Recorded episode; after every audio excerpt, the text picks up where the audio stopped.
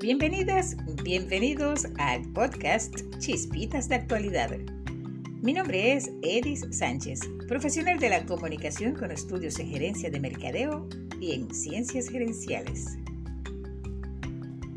Ya estamos en el 2022, con muchas expectativas, esperando que por supuesto sea mejor que el año 2021. Para esto, a nivel personal, muchos de nosotros nos planteamos una serie de objetivos que debemos y queremos conseguir durante el año. Estos pueden ser cumplidos a través de una herramienta bien importante que normalmente se utiliza en las empresas y que ya se está utilizando a nivel personal. Estoy hablando de la planeación estratégica personal. Dado que, según las estadísticas, menos del 10% de las personas logran sus objetivos. Y esto está relacionado con el tipo de persona, con el estilo de vida y con las metas propuestas. Además, la monotonía que nos impone el día a día no nos permite mirar más allá de nuestros afanes y perdemos el rumbo en medio del ruido que produce la distracción en trivialidades o cosas sin importancia, en lugar de lo que realmente es importante para nosotros. De esta manera desperdiciamos nuestro tiempo y energía en proyectos que carecen de rumbo. Ante esta situación existen autores como el columnista online de la revista Dinero Eric Bejar Villegas, quien destaca la idea del autor Alinson Green, el cual propone en su libro La estrategia de la alegría, escrito en 2013, la idea de integrar la planeación estratégica en la búsqueda y construcción de nuestros sueños personales para una mayor satisfacción personal en la vida y de esta manera evitar la procrastinación que ocurre y que se convierte en la enemiga de nuestros sueños. La planeación estratégica personal es un modelo de comunicación que sirve para que todos los humanos hablen un mismo lenguaje acerca de la dirección de su vida. Por esto es importante seguir una serie de pasos para elaborar el plan estratégico personal. Entre ellas, definir las fortalezas y debilidades que tenemos cada uno de nosotros con respecto al momento actual. Tomar en cuenta el entorno que nos rodea para decidir qué hacer con las amenazas y oportunidades que se presenten. Y, muy importante, estar claros con el propósito de vida. Ahora bien, ¿qué tan importante es la planeación estratégica en nuestras vidas y cómo nos ayuda a planificar todas las acciones para lograr esos objetivos que nos hemos propuesto? Pues, según los autores consultados, primero hay que tener en cuenta que la vida plantea desafíos y amenazas, sobre todo en este momento, que suelen venir a través de la incertidumbre y la complejidad de esas circunstancias que nos rodean. Por esto, el plan estratégico personal debe ser siempre el establecimiento de objetivos y prioridades acorde a los valores que tenemos como persona.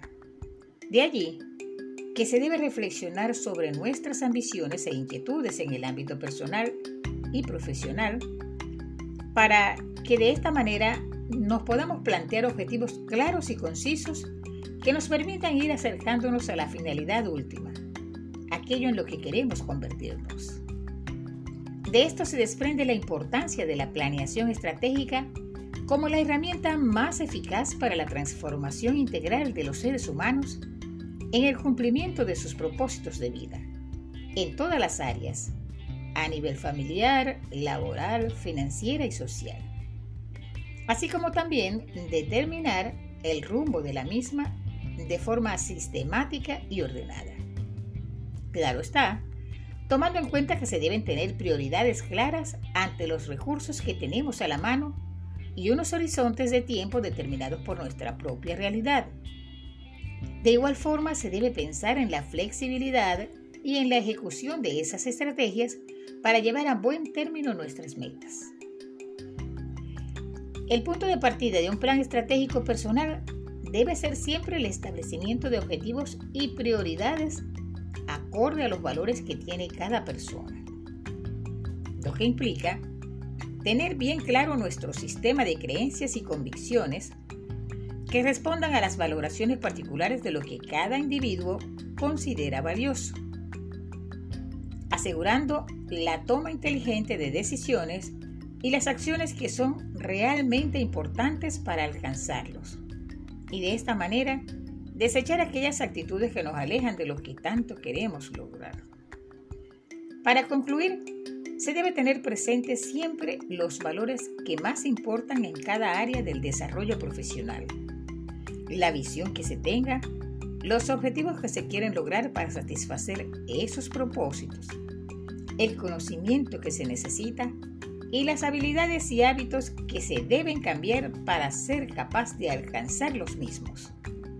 De igual manera, las actividades diarias y acciones específicas que se van a emprender, ya que cuanto más claros estemos en lo que queremos lograr y lo que se debe hacer para hacerlo, más rápido se podrá avanzar en la consecución de las metas que configuren nuestra planificación estratégica personal. La calidad del pensamiento determina la calidad de vida. Cuanto mejores sean las preguntas, mejores respuestas habrá, ya que el mundo exterior es un reflejo del mundo interior. Y cuanto más claros estemos en quiénes somos, qué hacer para conseguirlo, más rápido se avanzará y la vida será mejor en cada área de la vida. Para culminar les dejo juegos de Abraham Lincoln si me dieran ocho horas para talar un árbol, emplearía seis en afilar el hacha. Y hasta aquí este podcast. Nos encontraremos nuevamente en el próximo episodio de Chispitas de Actualidad. Y recuerda, una mente negativa nunca podrá darte una vida positiva.